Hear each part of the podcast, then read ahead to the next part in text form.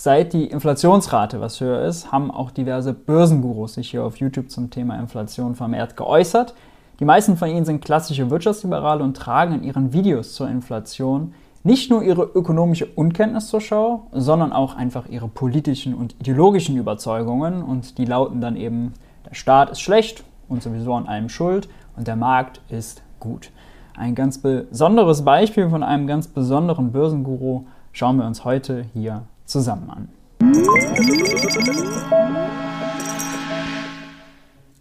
Hi und herzlich willkommen bei Geld für die Welt. Ich bin Maurice und auf diesem Kanal dreht sich alles um die Frage, wie geht progressive Wirtschaftspolitik? In diesem Video geht es nochmal um das Thema Inflation. Genauer gesagt schauen wir uns zusammen das Inflationsvideo vom Börsenguru Florian Homm an. Florian Homm, fragt euch jetzt, wer genau ist das? Nun, auf seinem YouTube-Profil steht folgendes. Florian Homm, Deutschlands bekanntester Ex-Hedgefondsmanager, 1-Dollar-Milliardär, klärt auf. Nachdem Florian über mehrere Jahrzehnte den Reichsten geholfen hat, ihr Geld zu vermehren und tief hinter die Kulissen der Finanzindustrie blicken konnte, ist es nun sein Auftrag, dieses Wissen mit der gesamten Bevölkerung zu teilen. Einigen von euch dürfte der Name Hom was sagen. Nicht nur, weil er einen großen YouTube-Kanal hat, sondern weil er damals eine ziemlich steile Karriere gemacht hat. Anfang der 2000er im Börsenboom zählte er gar zu den reichsten 300 Deutschen und wurde bekannt durch die Sanierung des Bundesligisten Borussia Dortmund, bei dem er damals Großaktionär war. 2007 nahm seine Karriere dann einen kleinen Knick, denn sein Hedgefonds ACM, Absolute Capital Management, ging im Zuge der Finanzkrise baden. Hom tauchte unter, weil nach ihm gefahndet wurde und stieg in der Folge aus der Finanzindustrie aus und änderte seinen Lebensstil. 2013 wurde er dann allerdings in Florenz verhaftet, saß länger in U-Haft und wurde letztlich auch zu Freiheitsentzug von drei Jahren, davon 18 Monate auf Bewährung, unter anderem wegen Urkundenfälschung verurteilt. Allemal ein spannendes Leben und eine krasse Biografie. Heute macht er unter anderem YouTube-Videos zum Thema Anlagestrategie und Finanzmärkte zuletzt unter anderem über das Thema Inflation. Und auch wenn ich ihm nachher in ziemlich vielen wahrscheinlich widersprechen werde, macht er das auf eine sehr eigene, sehr humorvolle und damit auch sehr unterhaltsame Art. Jetzt aber genug gequatscht, starten wir mal rein.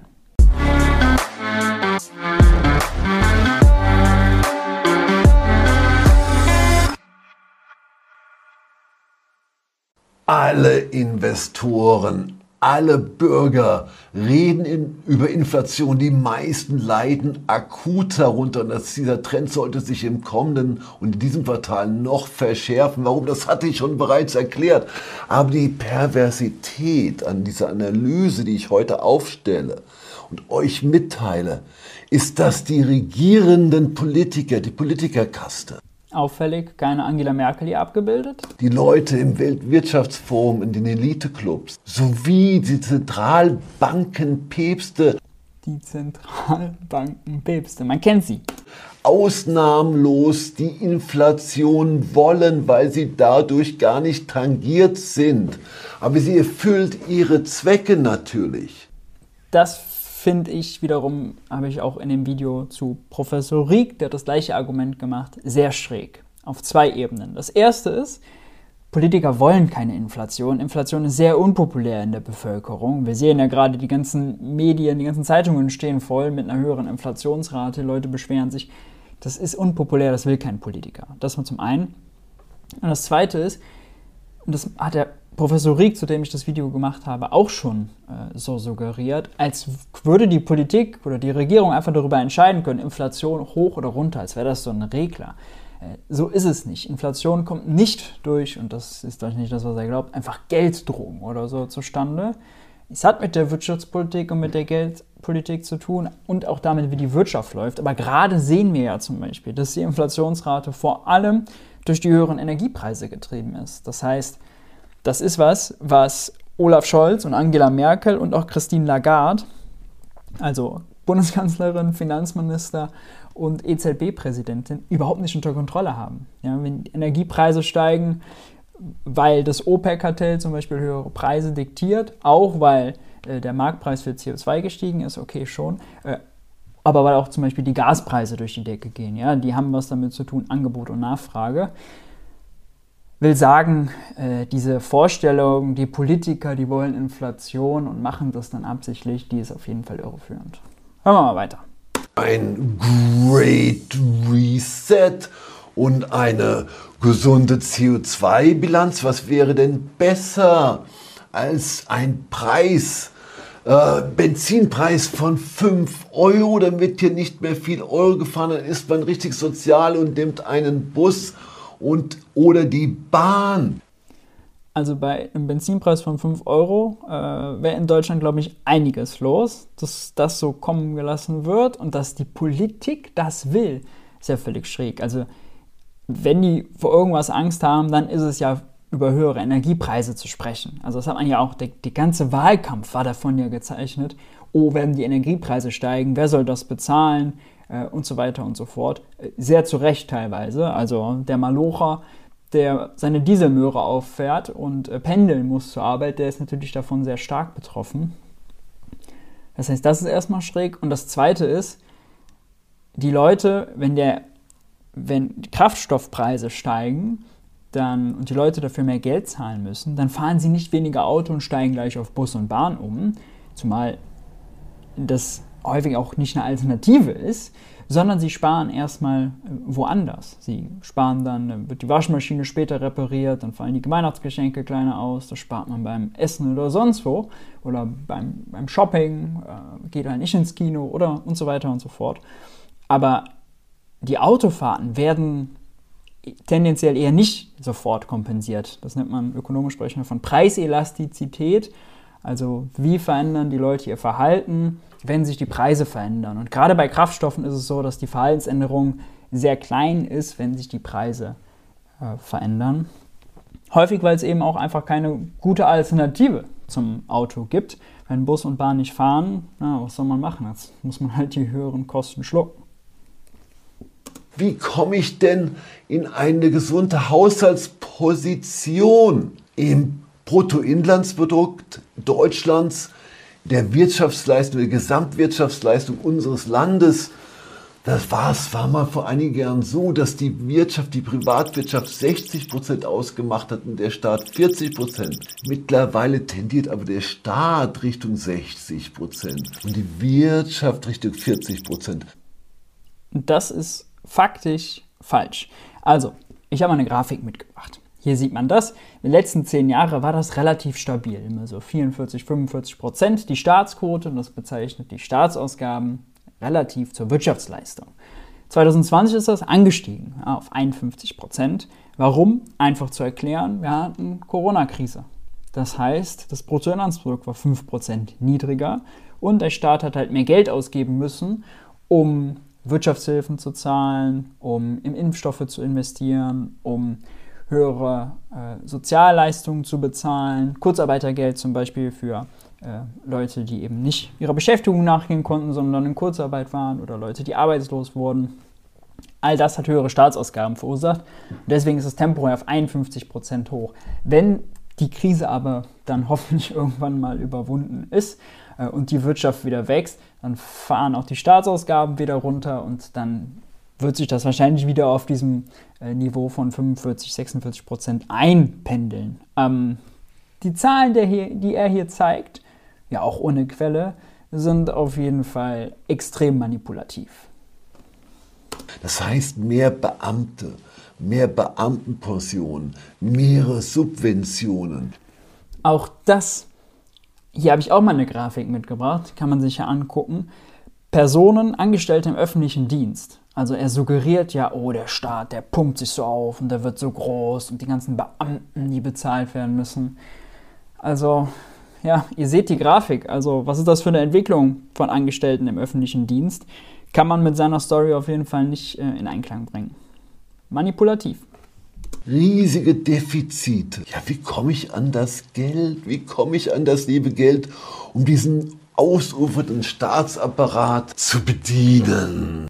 Der ausufernde Staatsapparat. Also hier sieht man, wie ideologisch das ist. Natürlich durch Inflation. Ihr wisst doch, was passiert. Kennwort, kalte Progression. Ihr verdient 5000 im Monat brutto oder 60.000 im Jahr gehört schon den Spitzenverdienern. Jetzt habt ihr eine Inflation von nur 10%. Also eine Inflation von 10% werden wir bestimmt nicht über Jahre haben. Man muss ja auch mal sagen, bei den 4,5%, die wir zuletzt hatten, sind ca. 2% Mehrwertsteuereffekt drin.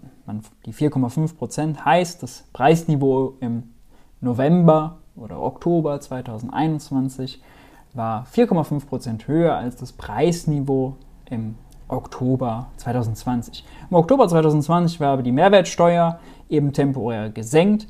Das ist jetzt aufgehoben. Natürlich, man hätte schon im Oktober 2020 sagen können, dass wir heute plus 2% Inflationsrate haben, dass man die Statistik da nicht so ernst nehmen kann, beziehungsweise dass man sie um diesen Effekt korrigieren muss. Das heißt, wir sind irgendwie bei 2,5% oder so. Dass er hier mit 10% jetzt argumentiert, ist natürlich lustig. Und auch der Satz, deswegen hatte ich da eben gestoppt, wie kommt der Staat an das Geld durch Inflation, ist natürlich völlig schräg. Denn Inflation ist ja Preise des Warenkorbs erhöhen sich kontinuierlich auf breiter Front. Das Brötchen beim Bäcker wird teurer. Und äh, ja, also wie das jetzt zur Staatsfinanzierung beitragen soll, schauen wir mal. Zumal, zumal ja ganz klar war bei den Corona-Ausgaben, er hat es ja explizit die Defizite angesprochen, da ist klar, wie der Staat das finanziert. Er hat Staatsanleihen verkauft zu negativen Renditen, alles völlig problemlos an private Banken. Die haben das mit Zentralbankgeld bezahlt, das bekommen sie jederzeit von der Zentralbank und damit ist quasi neu geschaffenes Zentralbankgeld über die Banken an das Finanzministerium, das hat seine Ausgaben getätigt. Fertig war's. Aber schauen wir mal, was er uns hier erklären will. Ich gehe zu einem Arbeitgeber und sage, Meister, es ist teurer geworden, zahlen mir 10% mehr. Aber jetzt passiert Folgendes. Dann kann, krallt sich der Staat locker mit allen direkten, indirekten Schnierschnar und allem möglichen, was noch geplant ist, wahrscheinlich 60 Prozent. Ihr kriegt nicht 6000 mehr. Äh, das ist auf dem Papier. Real kriegt ihr 2400 Euro mehr. Eure Kaufkraft geht den Bach herunter. Aber es passiert ja nichts anderes. Also vielleicht zur Erklärung, was er mit kalter Progression meint, ist, dass... Äh, Jetzt in einer Story, es gibt 10% Inflation, fordert man 10% mehr Gehalt. Wenn man 10% mehr Gehalt hat, dann hat man ja real erstmal gar nicht mehr, dann ist ja nur der Inflationsausgleich.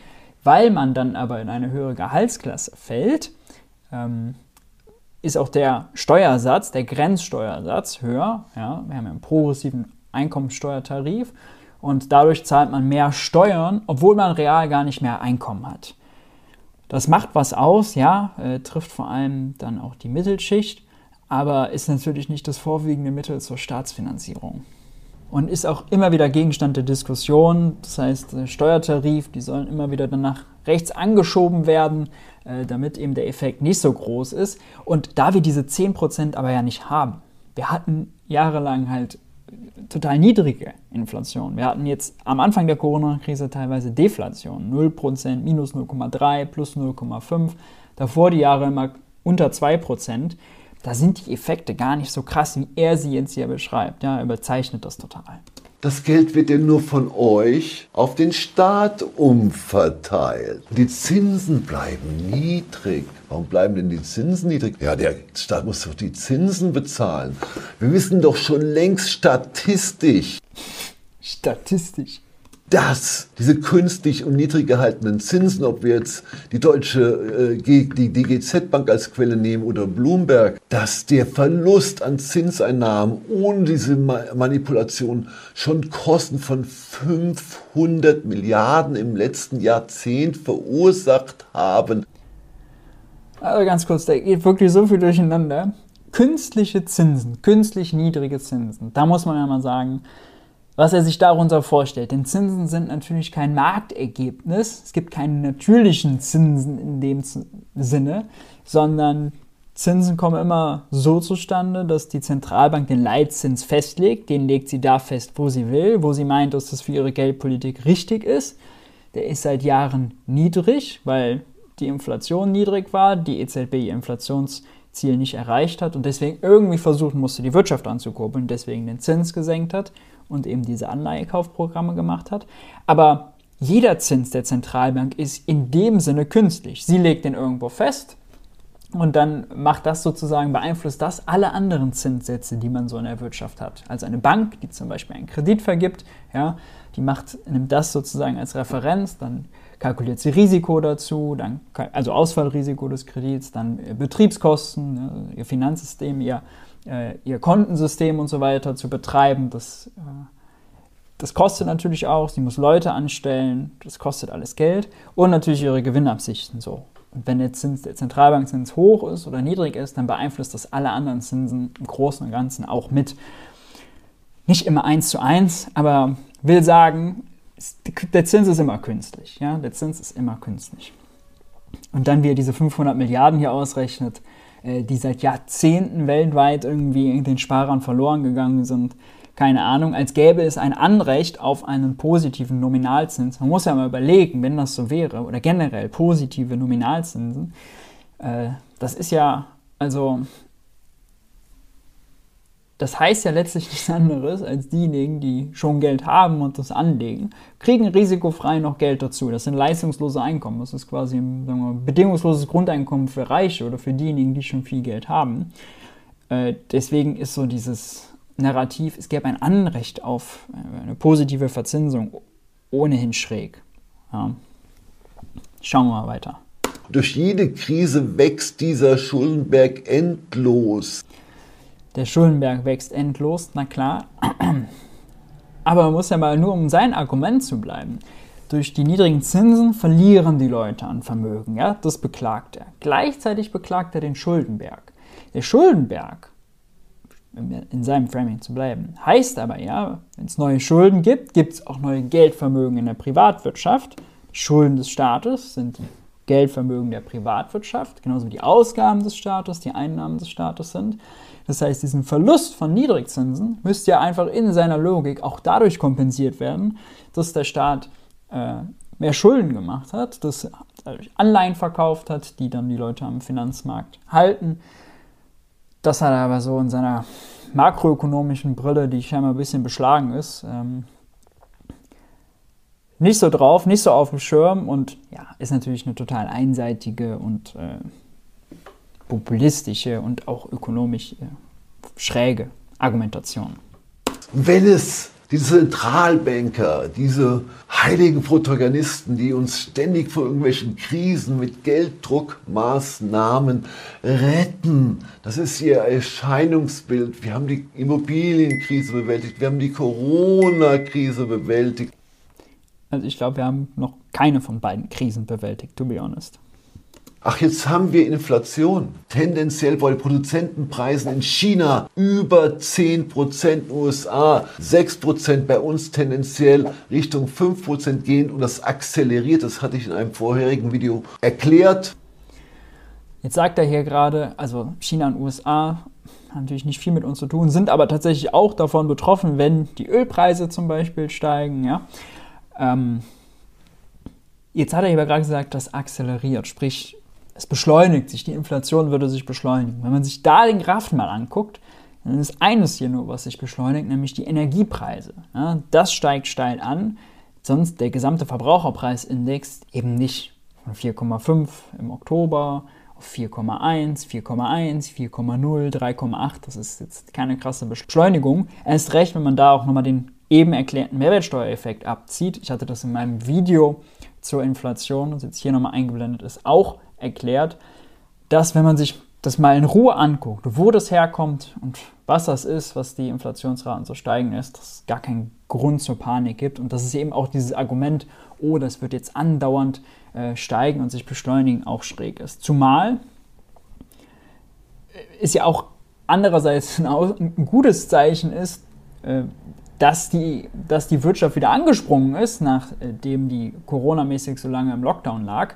Und ist das Beste natürlich gegen die Inflation jetzt auch wäre, das, die höheren Inflationsraten, die Corona-Situation langfristig mal zu lösen. Weil wenn eben dann die Lieferketten wieder funktionieren können, weil in Vietnam mal nicht eine Produktion in Lockdown gehen muss oder in China ein Hafen, dann äh, entspannt es natürlich die gesamten Produktionsketten und Verfahren.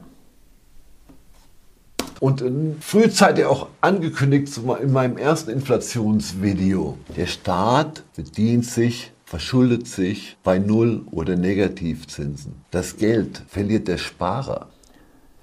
Der Staat verschuldet sich zu Negativzinsen, das Geld verliert der Sparer. Also der Sparer verliert durch die Negativzinsen und die Nullzinsen, verstehe. Aber er verliert nicht dadurch, dass der Staat ihm das Geld wegnimmt oder so, ne, wenn er sich verschuldet. Wenn er das jetzt damit gemeint hat, wäre das falsch und das Gegenteil sogar richtig. Wie eben erklärt, die Schulden des Staates liegen auf unseren Bankkonten, sind unsere Geldvermögen, die der Privatwirtschaft.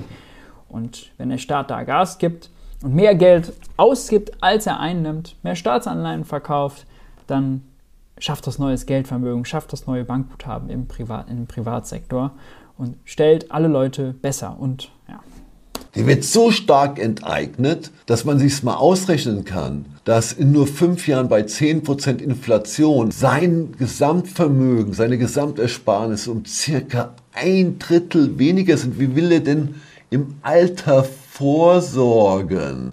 Und wie wäre das erst bei 20% Inflation oder 30% Inflation oder 40% Inflation oder ja, ist natürlich einfach verrückte Panikmache.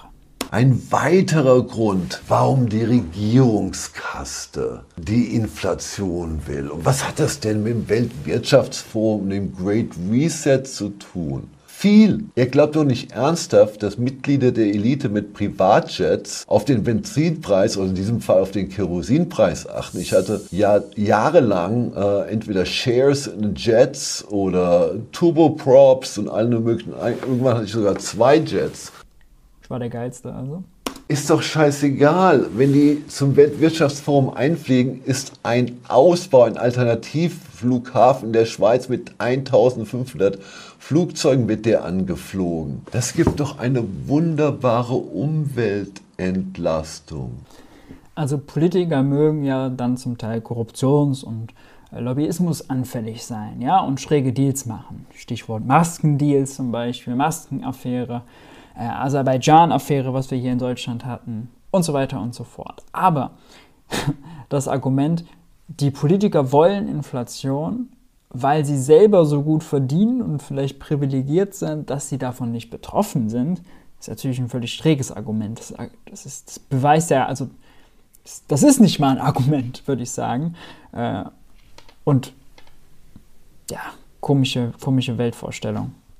Und das sagte Lagarde ja schon, das Zitat ist ja mittlerweile sehr bekannt. Seid doch froh, dass ihr Arbeit habt. Das mit Vermögen könnt ihr vergessen. Lagarde hat hier natürlich völlig recht, wenn die EZB den Zins nicht gesenkt hätte. Ich bin nicht der Überzeugung, dass es das beste Mittel ist, um die Wirtschaft anzukurbeln. Ja? Aber sie konnte quasi gar nicht anders reagieren. Die Inflation war jahrelang zu niedrig, die europäische Wirtschaft hat gelähmt, äh, war gelähmt. Und wir hatten hohe Arbeitslosigkeit äh, in der Eurozone. Die EZB musste irgendwie Gas geben und da ist nun mal, hat sie nur noch zwei Mittel, den Zins runter und viele Anleihen kaufen, um zu hoffen, dass die Banken, dass die Kredite dann günstiger werden, dann die Privatwirtschaft investiert. Ja. Und natürlich ist es so, was bringt den Leuten das, wenn sie einen positiven Zins haben, aber kein Einkommen, weil sie keine Jobs haben? Und Lagarde hat völlig recht, dass wenn die EZB die Politik nicht gemacht hätte, sondern eine sehr restriktive, konservative Politik gefahren hätte, dann wären wahrscheinlich bei Menschen arbeitslos und die können sich natürlich, wenn du nichts hast, von nichts kannst du nichts sparen. Ja, das ist immer so diese Logik, ah, der arme Sparer, aber der Sparer braucht auch irgendein Einkommen, dafür geht er wahrscheinlich arbeiten. Ähm, und die Arbeit muss er erstmal finden, dafür muss die Wirtschaft laufen. Ähm, wird hier völlig negiert.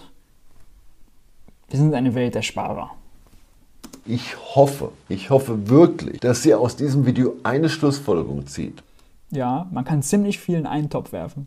Wenn ein Politiker, ein Zentralbanker oder ein Young Global Shaper oder Leader oder ein quasi vom WF eingesetzter, da haben wir ja etliche in Deutschland, nur ein Prozent geben sich erkennbar, aber 99 Prozent der Young Global Leaders und der Young Global Shapers fahren im Hintergrund. Aber wenn solche Menschen über Inflation reden, dann kann es sich nicht für ernst nehmen. Weil wenn man sich abschließend mit den Intellektuellen beschäftigt, den Ökonomen, die noch nie ein Klo gesetzt haben, die noch nie eine Wand angemalt haben, die noch nie im Restaurant gejobbt haben, auf denselben Elite-Universitäten war wie ich und in einer Organisation zur anderen gewandert sind.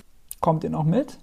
Wie zum Beispiel Herr Rössler, der gescheitert ist in der FDP, aber dann Organisator des Weltwirtschaftsfonds war. Wenn diese Menschen, die sind so weit von uns entfernt, es gibt keinen Grund, wie sich diese defizitären Staaten, diese total überstrapazierten Zentralbanker und diese Politikerkaste weiterhin bedienen kann, weiter existieren kann. Und diese Facette, dieses komplett, diese komplette Nirvana-artige Fehl, äh, äh, dieses Fehlimage noch aufrechterhalten kann in der Politik ohne Inflation. Denn das Spiel ist schon längst vorbei, aber ich muss doch meine Semblance, meine Wirkung, meine Autorität, meine Führungsfähigkeit weiter propagieren, bis das Kartenhaus zusammenbricht. Und das haben die smartesten Investoren der Welt schon längst verstanden und setzen wie immer auf fallende Kurse und auf steigende Kurse auf fallende Kurse und auf steigende Kurse. Das ist ein guter Tipp. Das ist ein guter Tipp. Merkt euch den. Wenn ihr zu diesem späten Zeitpunkt Ihnen Ihre Aktienposition abnehmen von den Losern der Zukunft, wenn ihr euch wie wahnsinnig in Immobilien stürzt, die aber illiquide sind, belastbar sind durch Sonderhypotheken. Das sind die Maßnahmen, die auf uns zukommen. Deswegen seid einfach kritisch, glaubt nicht alles, vor allem nicht das. Und ich hoffe, dieser Beitrag hat dazu beigetragen, dass wir alle sehr verwirrt sind. Dass ihr mit etwas mehr Skepsis und auch etwas mehr Humor die Verlautbarung derer anschaut und zuhört, die euch eigentlich nicht wirklich Gutes wollen. Auf dieser etwas düsteren Note bleibe ich euer Florian und freue mich darüber, dass ihr diesen Kanal abonniert und uns und euch meine Videos anschaut. Alles Gute. Ja, was soll man sagen? Also, Analyse hat er das genannt. Analyse würde ich das, glaube ich, nicht nennen, sondern, naja, da wird ziemlich viel in einen Topf geschmissen. Das hat man häufig bei so Börsengurus. Und ähm, ja, zum Teil ist es schon so ein bisschen fast schon verschwörungstheoretisch. Die böse Politikerkaste hat er das ja auch genannt, die nur Ungutes will für die Bevölkerung und sich selbst bereichert und die so privilegiert ist, dass die hohe Benzinpreise gar nicht juckt und dass sie Inflation wollen, um bloß irgendwie sich zu finanzieren und den Staat in Ordnung zu bekommen und gleichzeitig durch die hohen Benzinpreise noch irgendwie Klimaschutz betreiben. Das waren ja so die Argumente naja, finde ich eher schräg. Über 100.000 Leute haben sich das angeguckt. Was nehmen diese 100.000 Leute dann davon mit? Also weder verstehen sie Staatsfinanzierung noch Inflation. Dafür kriegen sie ein ziemlich schräges Bild von Politik. Ja, weiß nicht. Deshalb äh, finde ich diese Börsengurus, die solche Videos machen, äh, immer eher befremdlich. Ich konnte gar nicht auf alles eingehen, äh, jetzt natürlich auf jede Kleinigkeit, aber wir haben ja auch am Anfang gesehen, vieles war auch einfach gegen die Fakten, ja, zum Beispiel die Staatsquote, die deutlich geringer war, als er dargestellt hat.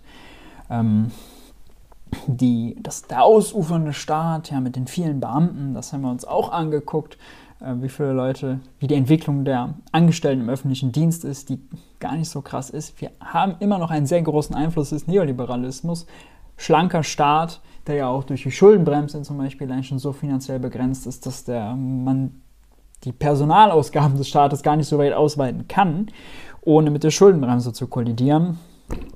Naja, haben wir uns angeguckt, äh, humorvoll war es dafür, wie auch immer. Äh, auf meinem Newsletter habe ich eine Inflationsreihe, eine Artikelreihe zum Thema Inflation geschrieben. Äh, schaut da gerne mal vorbei. Da wird einiges von diesen Mythen aufgelöst. Ansonsten, wenn euch das Video gefallen hat, freue ich mich, wenn ihr ein Like und ein Abo da lasst. Wie äh, immer äh, gerne auch den Kanal abonnieren, um kein Video zu verpassen. Fragen und Anmerkungen haut in die Kommentare und ansonsten bleibt gesund und ich hoffe, wir sehen uns beim nächsten Video.